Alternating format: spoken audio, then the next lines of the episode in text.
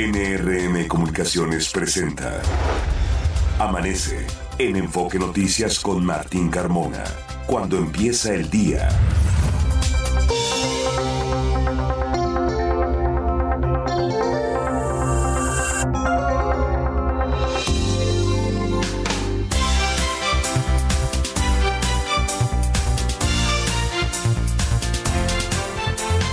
Hola, ¿qué tal? Muy buenos días, me da mucho gusto saludarlo. Ya son las 6 de la mañana con dos minutos de este jueves 4 de enero.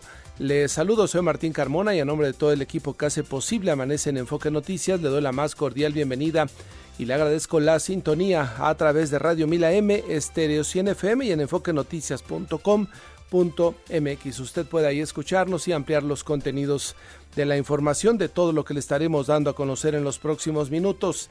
Es el día 360, es el día número 3, es el día número, eh, número 4, ¿no? Justamente es el día número 4 hoy de este 2024. Restan 362 días para que se termine este venturoso y a la vez eh, este más bien conciliador 2024 que estamos justamente iniciando en esta semana, deseando por supuesto, reiterándole que sea un excelente año para usted y para su familia en todas las actividades que vaya usted eh, emprendiendo a lo largo de los próximos días. Estamos justamente en la semana número uno.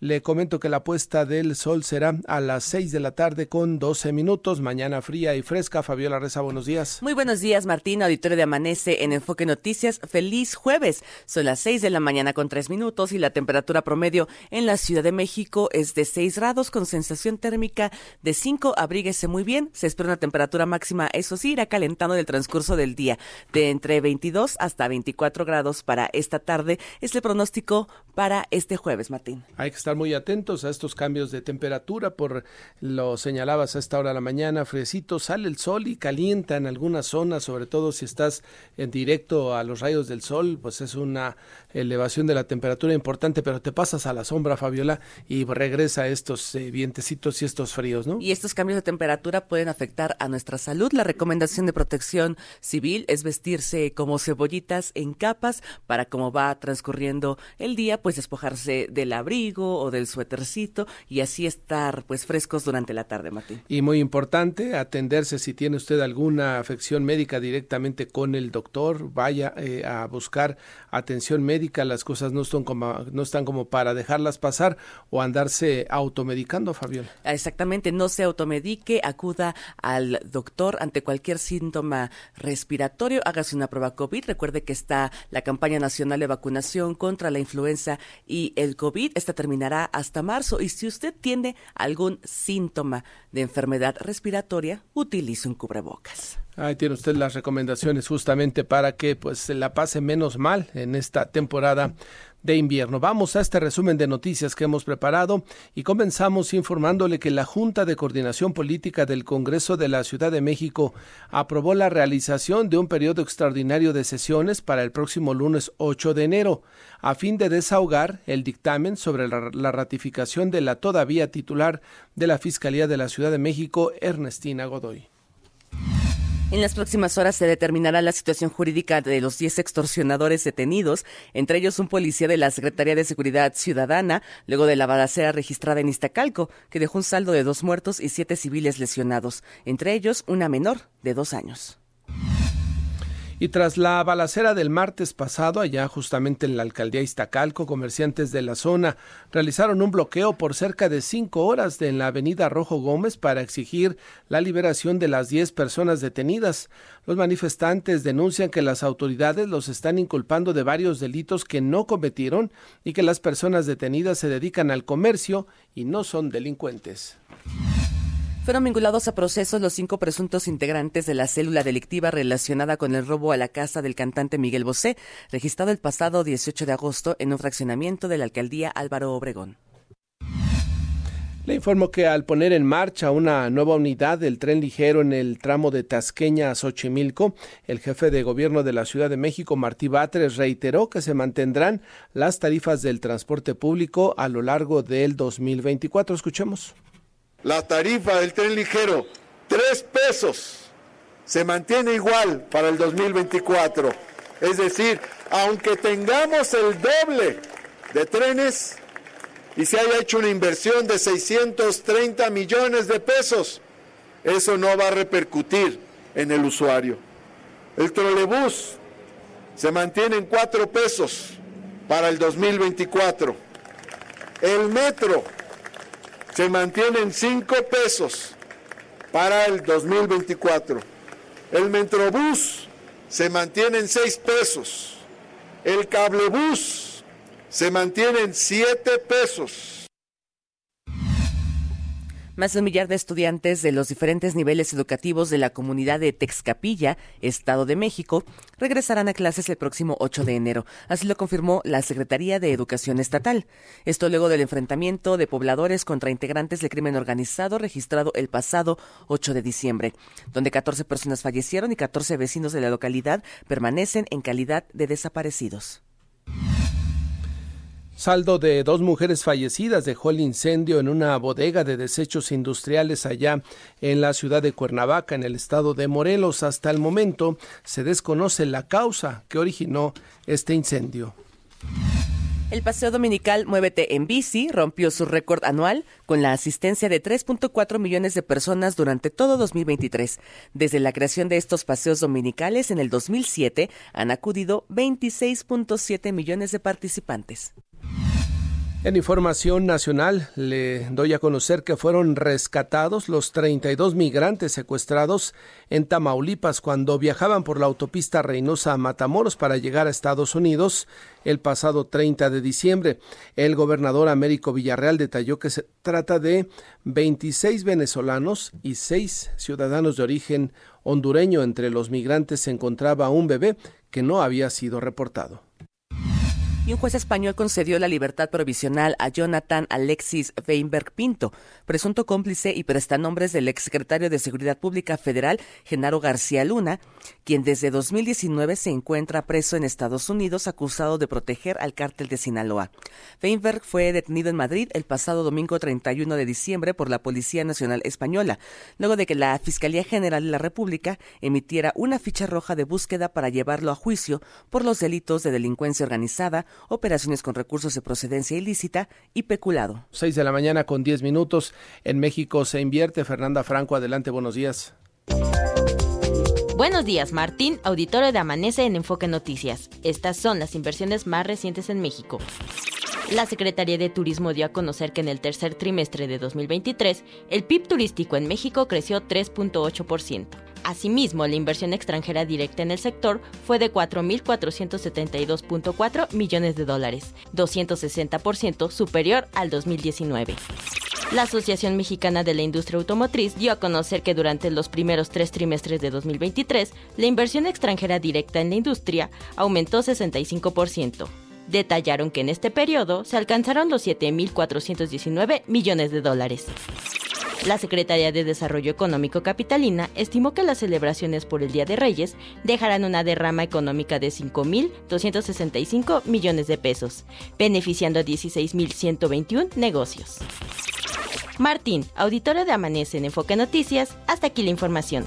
Gracias, eh, Fernanda. Le comento que hasta el momento 1.775.192 vacunas contra la influenza han sido aplicadas por la Secretaría de Salud del Gobierno de la Ciudad de México entre el 16 de octubre y el 29 de diciembre como parte de la campaña de vacunación por la temporada invernal 2023-2024.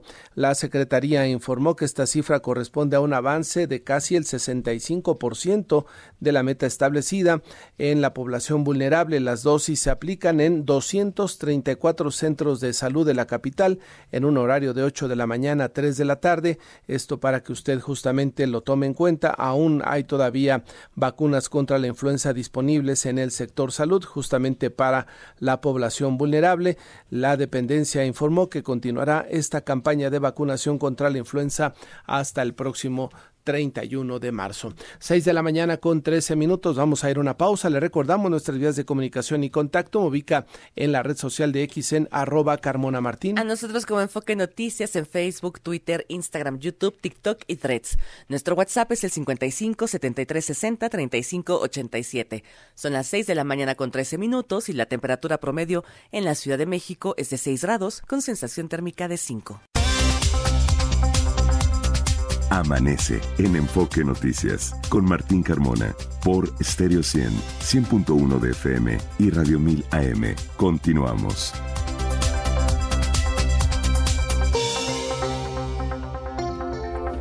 Son ya las 6 de la mañana con 17 minutos. Vamos a revisar todo lo que sucedió ayer en el Congreso de la Ciudad de México con esta convocatoria justamente para un periodo extraordinario donde se ausentaron los eh, diputados de la oposición y fue Morena finalmente la que logró convocar, hacer esta convocatoria. Juan Enrique Velázquez, te escuchamos. Buenos días.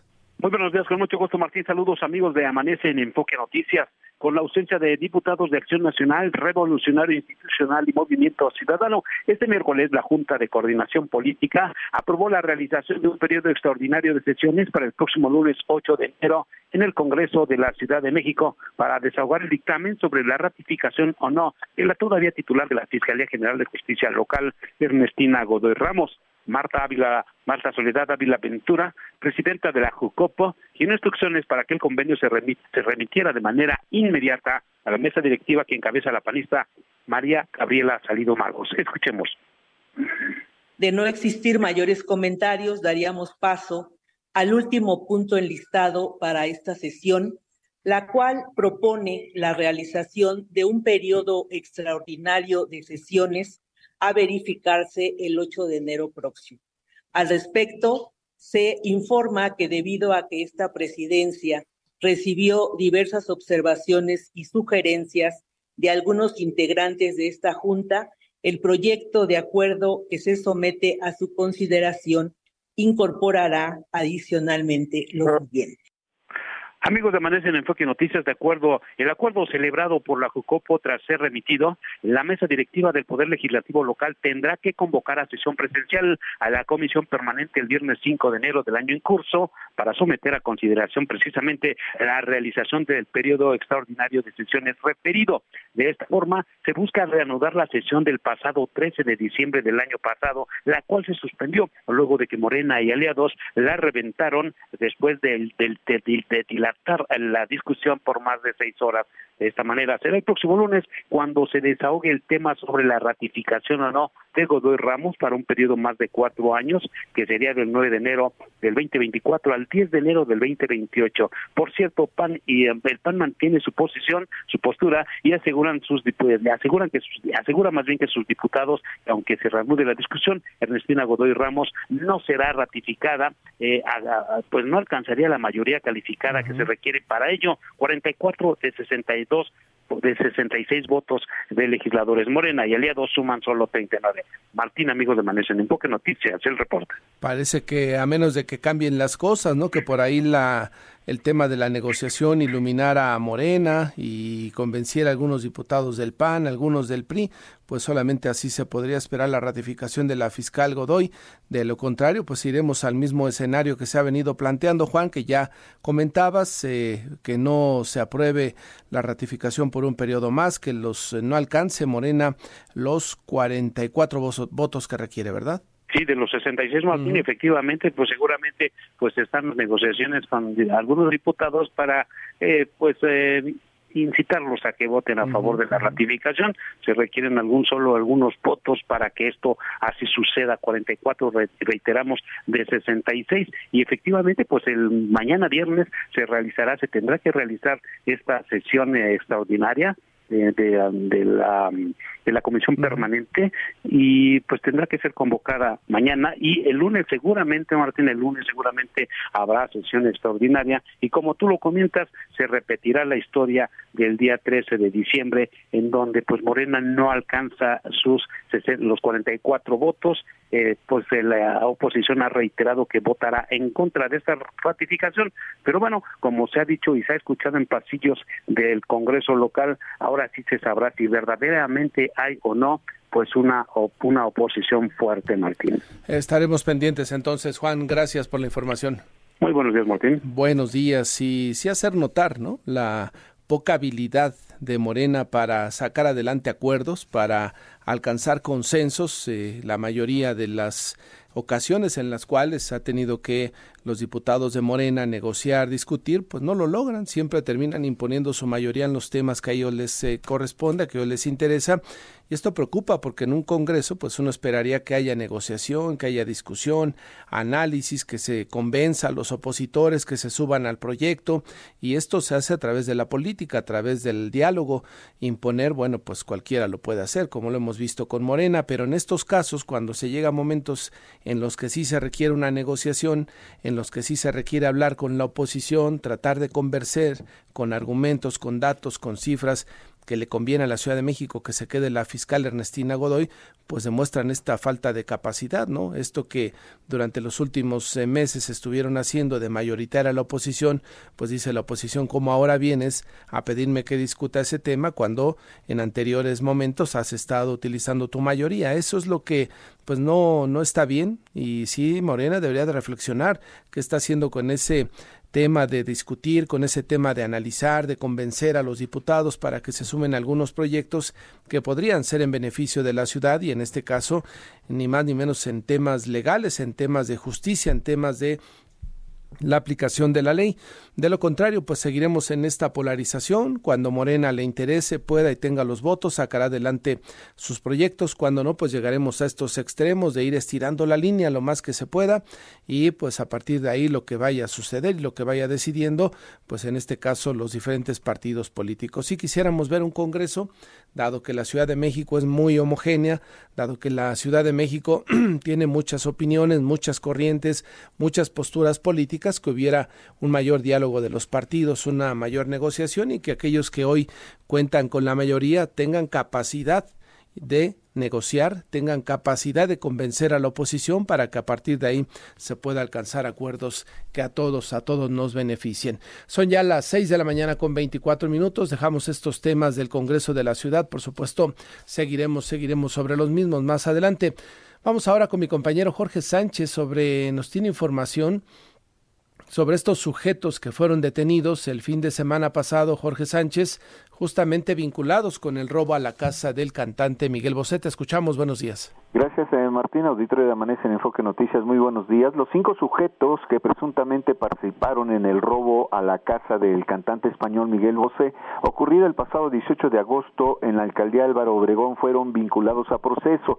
Durante la continuación de dos audiencias celebradas ayer en el reclusorio Oriente, Ernesto N., Fernando N., Manuel Antonio N., Rolando N. y Joel Esteban N., fueron procesados por los delitos de narcomenudeo y cohecho que les imputó la Fiscalía Capitalina. Sin embargo, el juez de control declinó competencia a un juzgador federal por el delito de portación de armas de fuego de uso exclusivo del ejército. Los cinco presuntos integrantes de la célula delictiva aún no han sido imputados por el robo a la casa del artista en el fraccionamiento residencial localizado en el pueblo de San Bartolo Ameyalco. Los, eh, los impartidores de justicia les ratificaron la medida cautelar de prisión preventiva justificada, misma que deberán cumplir durante el tiempo que dure el proceso en su contra. También se fijó un plazo de dos meses para el cierre de la investigación complementaria. De acuerdo a las investigaciones de la Fiscalía Capitalina, los detenidos pertenecen a una banda delictiva que opera en al menos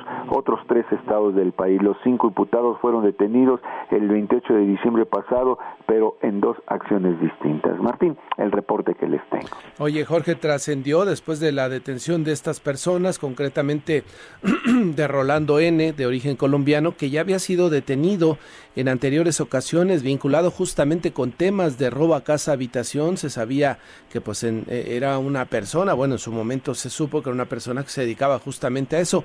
Lo liberaron en la Fiscalía Capitalina, no tuvieron elementos para vincularlo a proceso en su momento y ahora lo volvieron a capturar, por supuesto, después de haber cometido el robo en la casa del cantante español. Efectivamente, Rolando N. es un colombiano y presuntamente es el líder de esta organización delictiva dedicada al saqueo de residencias en la Ciudad de México y bueno, sí, fue detenido en su momento, eh, liberado por no eh, tener las pruebas suficientes el Ministerio Público para fincarle responsabilidad en su momento, pero bueno, ahora está de ya consignado por los delitos de narcomenudeo y cohecho, no así por el robo a la casa mm. de Miguel Bosé, se espera que en las próximas horas la Fiscalía capitalina pues eh, consigne la carpeta de investigación y les finque el delito de robo a la casa del español, del cantante español, y bueno, se, sean procesados también por este ilícito. Bueno, pues seguiremos atentos, ojalá que ahora sí haya suficientes elementos para dejarlo en la cárcel. Gracias, Jorge. Buen día. Buenos días. También otra persona de los que habrían sido los culpables del robo a la casa del cantante español Miguel Bosé, de nombre Juan Buitrago o Juan López ha dado varios nombres justamente en el proceso de detención en el 2021 y en el 2022. Ahora a finales del 2023 fue detenido, vinculado también al caso de el, robo a la casa habitación de el cantante español y pues sí lo que todos deseamos y, y que esperamos de que la fiscalía así como ha logrado tener firmes las investigaciones en casos donde políticamente le beneficia al gobierno en turno, pues también así le eche el guante y, trabajen sus investigadores para tener elementos y puedan mantener presos a estos delincuentes, ¿no? Que mucho daño hacen a la ciudadanía. Esos casos también son importantes para la fiscalía, no solamente los que dejan ventaja política o algún asunto político, de lo que ya muchas veces le hemos estado hablando en este espacio. Fabiola Reza, tenemos, ah, bueno, los datos, vamos a dar los datos justamente de la venta de vehículos en este momento que el INEGI nos da a conocer sobre venta de autos. Así es, a diciembre, Martín, se comercializaron 142.959 vehículos ligeros en el país para dar un gran total anual. En todo 2023 se vendieron 1.361.433 vehículos. La buena noticia es que con esta cifra ya se superaron los niveles prepandemia. En el 2019 el total fue de 1.317.000 y en este año 1.361.000, Martín. Tardaron entonces uno, cuatro años, ¿no? Tres años y medio más o menos para recuperar esos niveles prepandemia. Además, el mes de diciembre fue el mejor mes del año pasado en ventas, 142.959 vehículos, Martín. Sin duda que es una buena noticia para la industria nacional. Eh, si se hubiera, si no se hubieran regularizado estos dos millones de vehículos chatarra, pues quizá los números serían mucho mejores para la industria nacional automotriz. Y que sigue, se amplió el decreto hasta el 31 de marzo. Eh, fíjate, por si algo faltara. Más información metropolitana, Josefina Herrera, adelante. ¿Qué tal, Martín? Qué gusto saludarte. Muy buenos días. Auditorio de Amanece en Enfoque Noticias. Durante el 2023, los paseos dominicales Muévete en Bici rompieron récord de asistencia. De acuerdo con la Secretaría de Movilidad de la Ciudad de México, en total participaron 3.4 millones de personas, sumando así 26.7 millones de ciclistas desde el 2007. La unidad de la Policía Cibernética informó que durante el 2023 logró evitar que más de 103 personas fueran víctimas de algún delito. La Secretaría de Seguridad Ciudadana de la Ciudad de México atendió a 30.293 ciudadanos vía telefónica y 73.845 por correo electrónico aumentó el registro de vasectomías en los últimos cinco años. La representación del Estado de México Poniente del IMSS informó que aumentaron de 400 a 1100 los procedimientos durante el año, siendo de 25 a 40 años las edades en las que más se realiza este método anticonceptivo se desplegarán diversos operativos de seguridad en Toluca, esto en la zona de la terminal de autobuses y el Mercado Juárez. De acuerdo con el alcalde Juan Maxi Senaime, se busca detener el robo a transeúntes por parte de motociclistas, ya que en esta época hay una alta concentración de personas por comercio informal en romerías y tianguis. En Amanece en Enfoque Noticias seguiremos informando. Gracias, Josefina.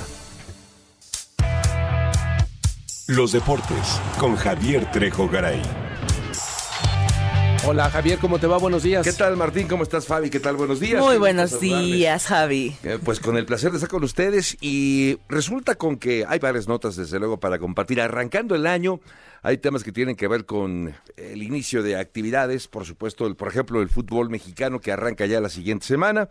De hecho, este fin de semana arranca también la actividad de la Liga MX femenil, la siguiente semana la Liga MX. Eh, también eh, recordemos que para el mes de febrero se va a llevar a cabo la Copa de Campeones de CONCACAF o arrancada la Copa de Campeones de CONCACAF.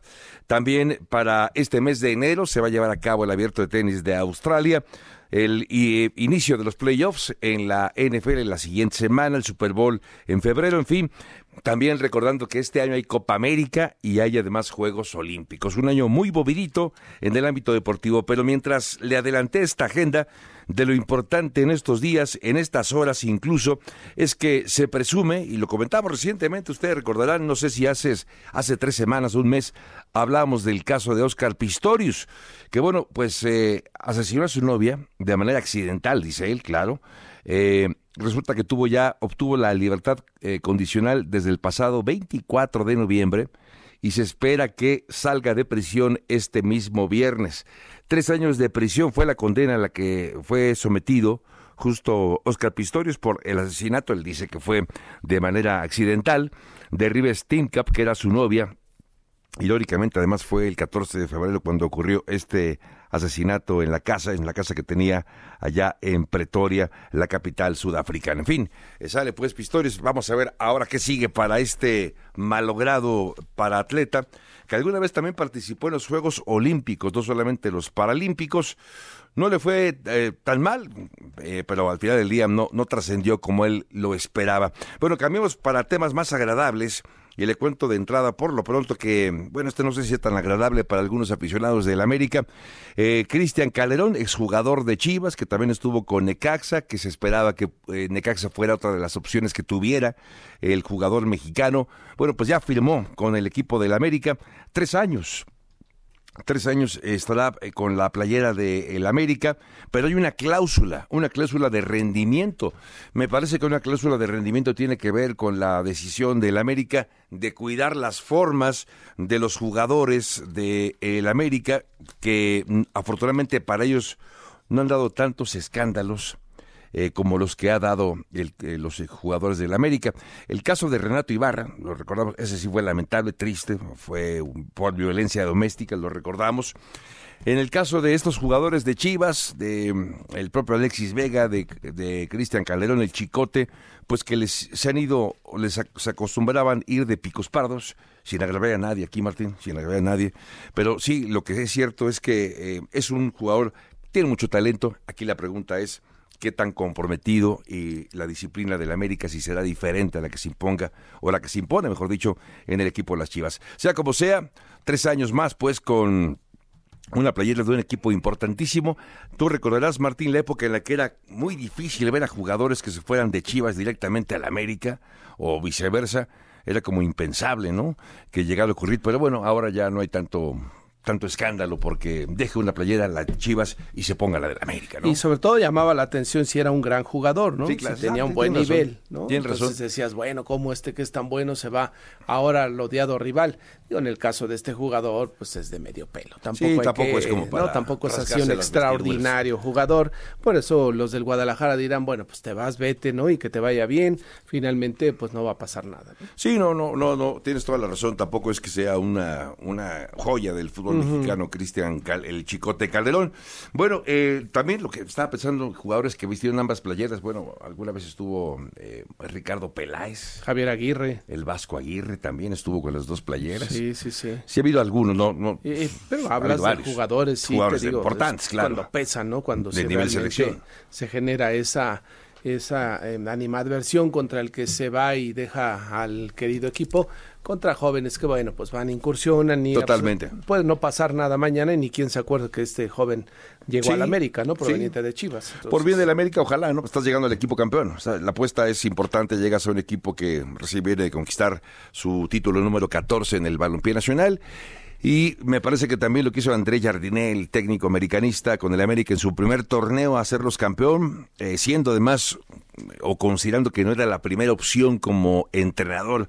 Jardiné, el técnico brasileño, era como la tercera o cuarta opción del América, acabaron apostando por él porque otros no pudieron o no quisieron sentarse en el banquillo americanista y ahí está los resultados del América con este técnico brasileño que bueno, pues si él pide al Chicote Calderón, yo le creo, yo tengo que creerle porque pues es el, equipo campeón y el técnico campeón.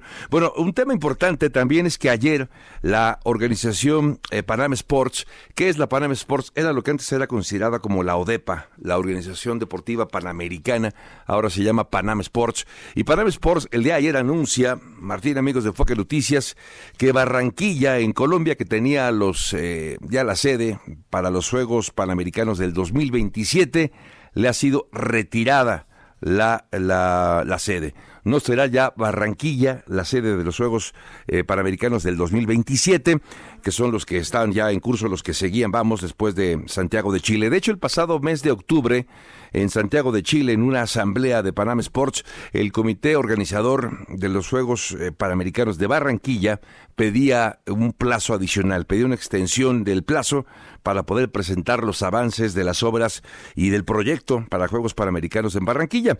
Resulta que le dijeron que sí, le dieron la opción, venga, te damos de unos meses más hasta el mes de diciembre, y resulta que nunca presentó, no pudo cumplir Barranquilla, así que Barranquilla no será la sede de los Juegos Panamericanos, pero ya levantaron la mano Monterrey y Guadalajara. Eh, bueno, México, México, este, levantando entonces para hacer una opción. ¿Cuándo serían? Es en 27, 2027. Ah, bueno, tiene tiempo. Tenemos, tiempo, ¿no? sí, tres años, tres años más para esos Juegos Panamericanos. Pero bueno, interesante. México eh, y particularmente Guadalajara, no sé si lo recuerdas, Martín, fue en 2011, sede de los Juegos Panamericanos. Fueron unos grandes Juegos Panamericanos, me lo parece, hace ya 13 años de ello. Y bueno, pues ahora otra vez Guadalajara y Monterrey también levantan la mano para ser sede de estos Juegos Panamericanos. Sería interesante verlos. Bueno. ojalá, ojalá que así se acabe concretando esta, esta posibilidad. Martín, amigos de Enfoque Noticias, más adelante más detalles y más información. Te esperamos, Javier. Gracias y buenos días. 6 de la mañana con 38 minutos. Pausa, regresamos.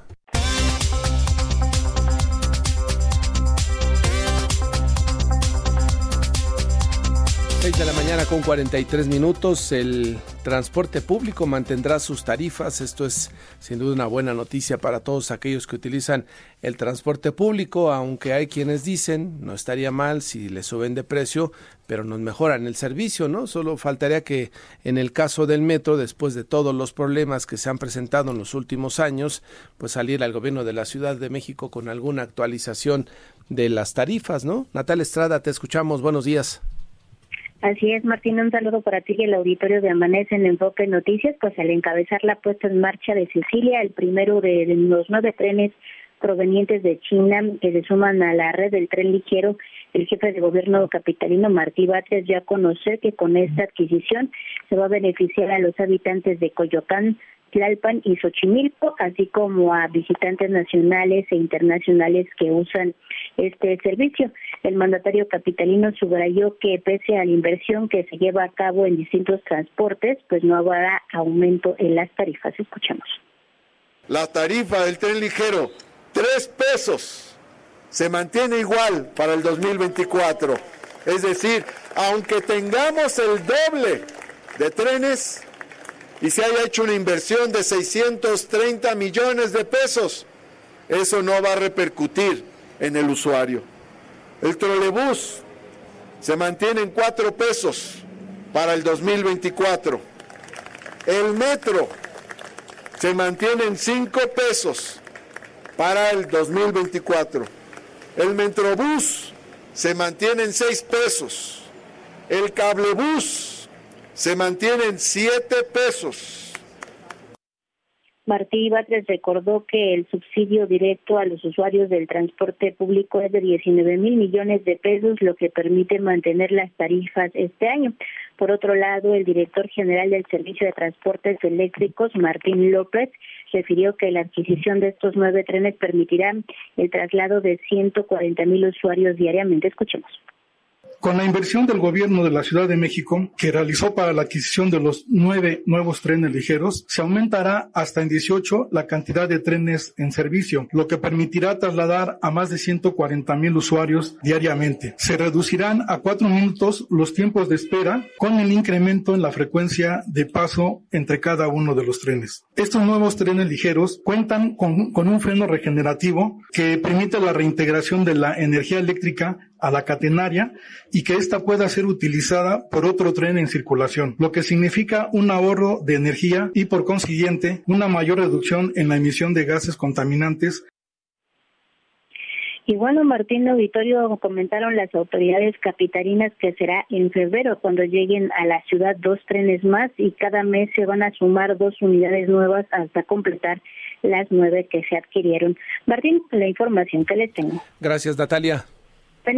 Buenos días. El monto total de la inversión al subsidio al año en la Ciudad de México en el transporte público supera los 19 mil millones de pesos, lo informó el gobierno capitalino. De lo contrario, dice el costo del pasaje sería de 13 pesos o más, es lo que argumenta, de ahí que se haya informado que se mantienen los costos de las tarifas. Son las 6 de la mañana ya con 47 minutos. Vamos a retomar los temas del Congreso de la Ciudad de México y está en la línea telefónica Federico Dorin, quien es diputado y coordinador de los eh, diputados justamente del Partido Acción Nacional. ¿Cómo le va, diputado? Muy buenos días y feliz 2024.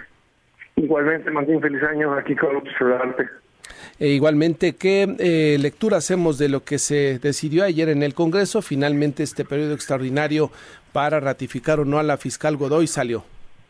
No, no, no, no, no, no salió, Martín. Lo propuso la Junta. Okay. Eso no ha sido aprobado. Eso es una morenada. Eso es morena haciendo morenada. Ajá, ajá.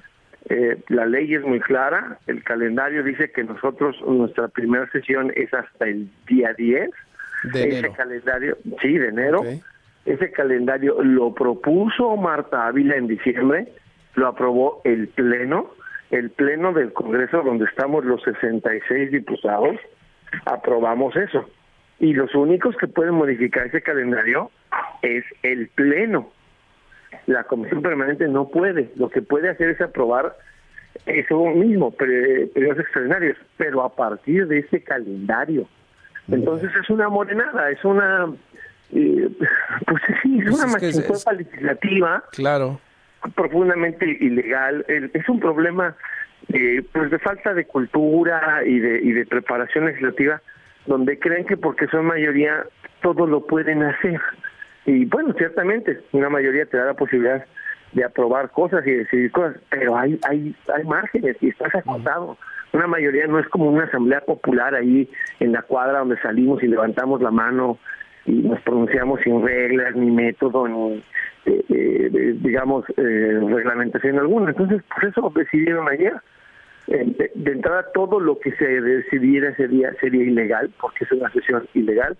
Y nosotros estamos en la espera de decidir qué medidas tomar. Ayer no participamos en la junta porque aparte curiosamente son días eh, inhábiles, están declarados todos los años, no este, todos los años, por la relación sindical con los trabajadores del Congreso.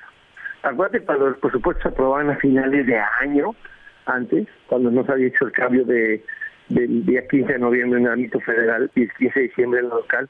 Entonces, estos días históricamente son días inhábiles para los trabajadores, solo hay guardias pues también sesionó la Junta de Coordinación Política en un día inhábil. Si tú ves, eh, el Congreso no está sesionando ni por Zoom, no hay ninguna comisión que sesione porque son días inhábiles. Entonces, bueno, pues es Morena siendo Morena, violando las leyes para, según ellos, sacar adelante ese capricho de un nombramiento para el cual nunca tuvieron los votos. Ellos son los que cobardemente dijeron que no querían que se votara el 14 de diciembre y los que cobardemente pidieron que se sacara del orden del día del 15 de diciembre. Nosotros tenemos los votos para que no pase. Los tuvimos en diciembre y los tenemos ahorita. Pero de eso, a que nos prestemos a las morenadas y a las ridiculeces de ellos, pues hay un enorme trabajo de diferencia. Nosotros sí respetamos lo que representamos.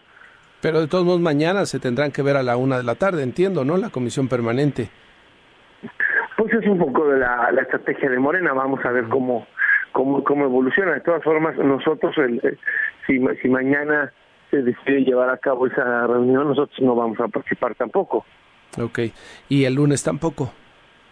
Pues el lunes hay que, hay que, hay que, hay que tomar una decisión consultando al partido. A ver, una cosa es que yo no le haga el caldo gordo a las morenadas y al circo de estos eh, pseudo legisladores.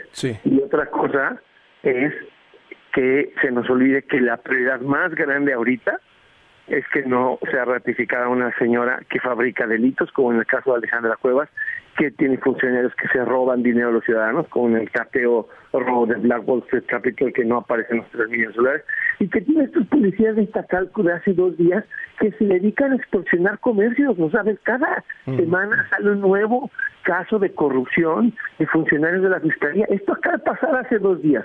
¿Qué pasó? Un policía de la Fiscalía y un elemento de la Federación andaban extorsionando, cobrando derecho de piso a los comercios en Iztacalco.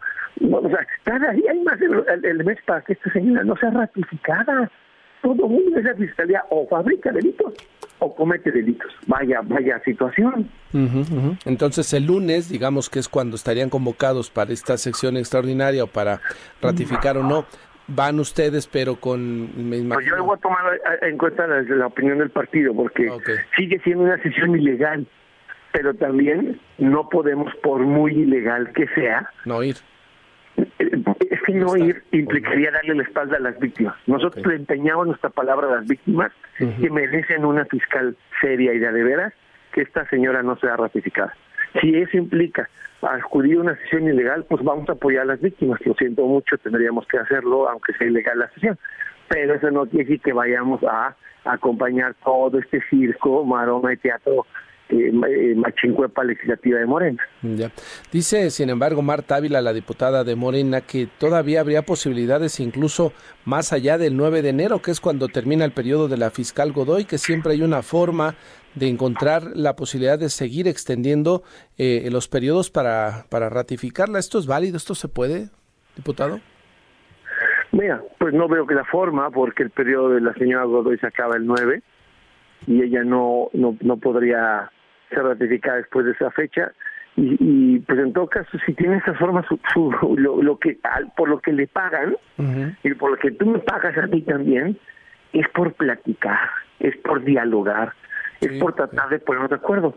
A mí la señora Marta la puedo probarlo consular no me ha gustado no me ha dirigido la palabra desde el 15 de diciembre. Entonces cuando tú eres la que coordina el Congreso y ni siquiera entablas diálogo con nadie, en este caso la segunda fuerza política, para tratar de aproximar posturas, para tratar de llegar a un acuerdo, pues también tienes tus saldos políticos. ¿Cómo puedo yo ah, darte cualquier opinión sensata respecto de lo que ella está pensando si la señora no me dirige la palabra y no me ha buscado desde diciembre para plantearme, oye, fíjate, voy a convocar a la Junta, traigo estos temas, cómo los ves, oye, en este qué escenarios se te hacen más viables.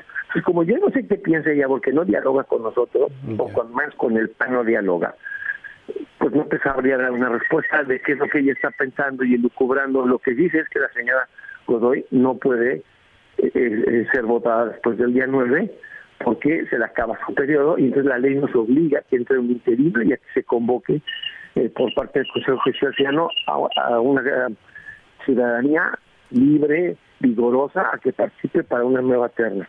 Correspondería a este mismo Congreso nombrar a una nueva fiscal. Así es.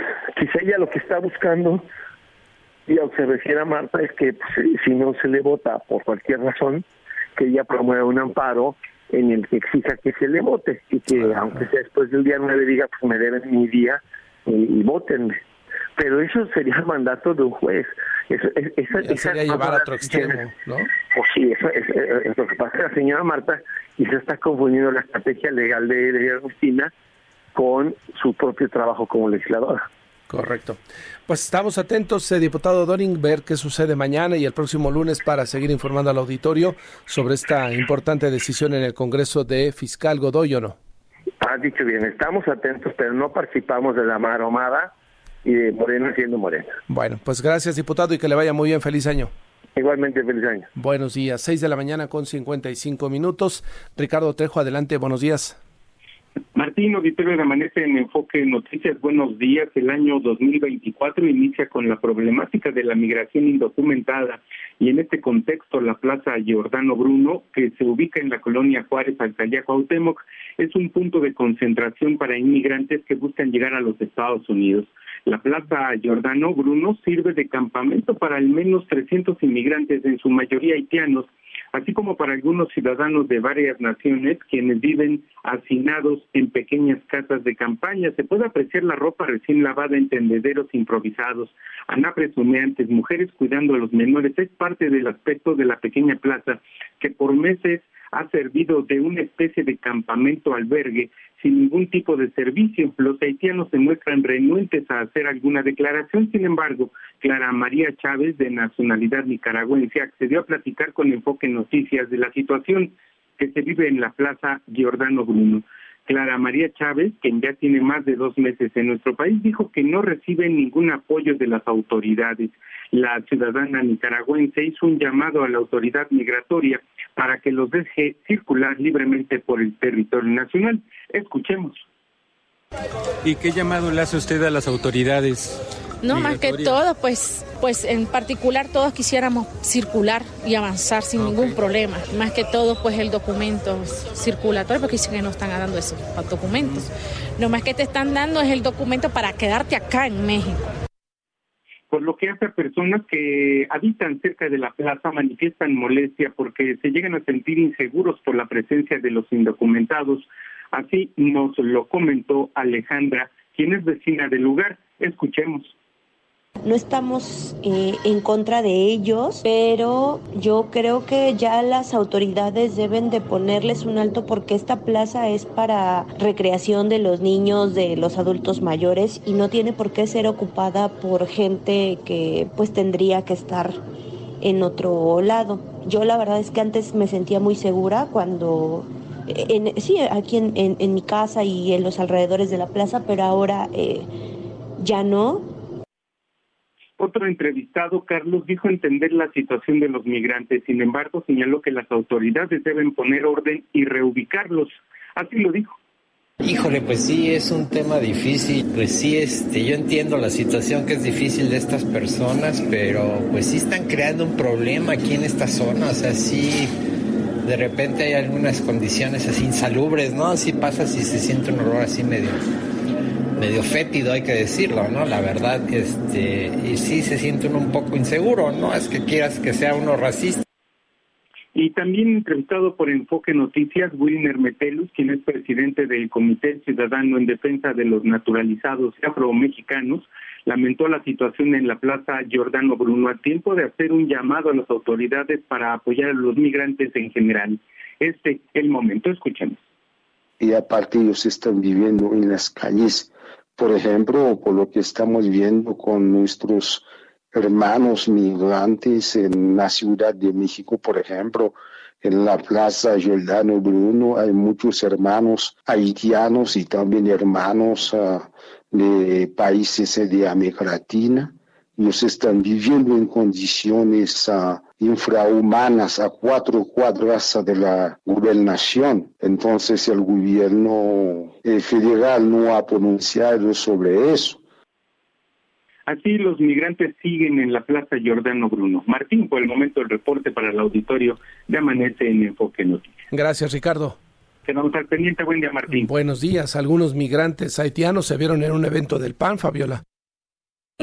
Así es, Martín, fue un tema muy criticado en las redes sociales y que de hecho retoma eh, en su pues en su edición impresa la jornada la Tabuada acarrea a personas haitianas a mitin de cierre en la ciudad de en la ciudad de México. En los videos que se observa en redes sociales, estas personas no hablan español y ni siquiera pues saben en realidad qué están haciendo en ese lugar. Pero traen su camiseta del PAN y su pancarta de, eh, de Tabuada, ¿no? Entonces, pues en apoyo a Tabuada. Parte de las críticas y del uso, pues que no debería de darse de este tipo de personas porque están en otras condiciones. La rayuda de la jornada dice abusar de la necesidad de los migrantes como lo hace el PAN, no es precisamente hacer política. Totalmente. Vamos eh, a regresar con el enlace nacional después de esta pausa.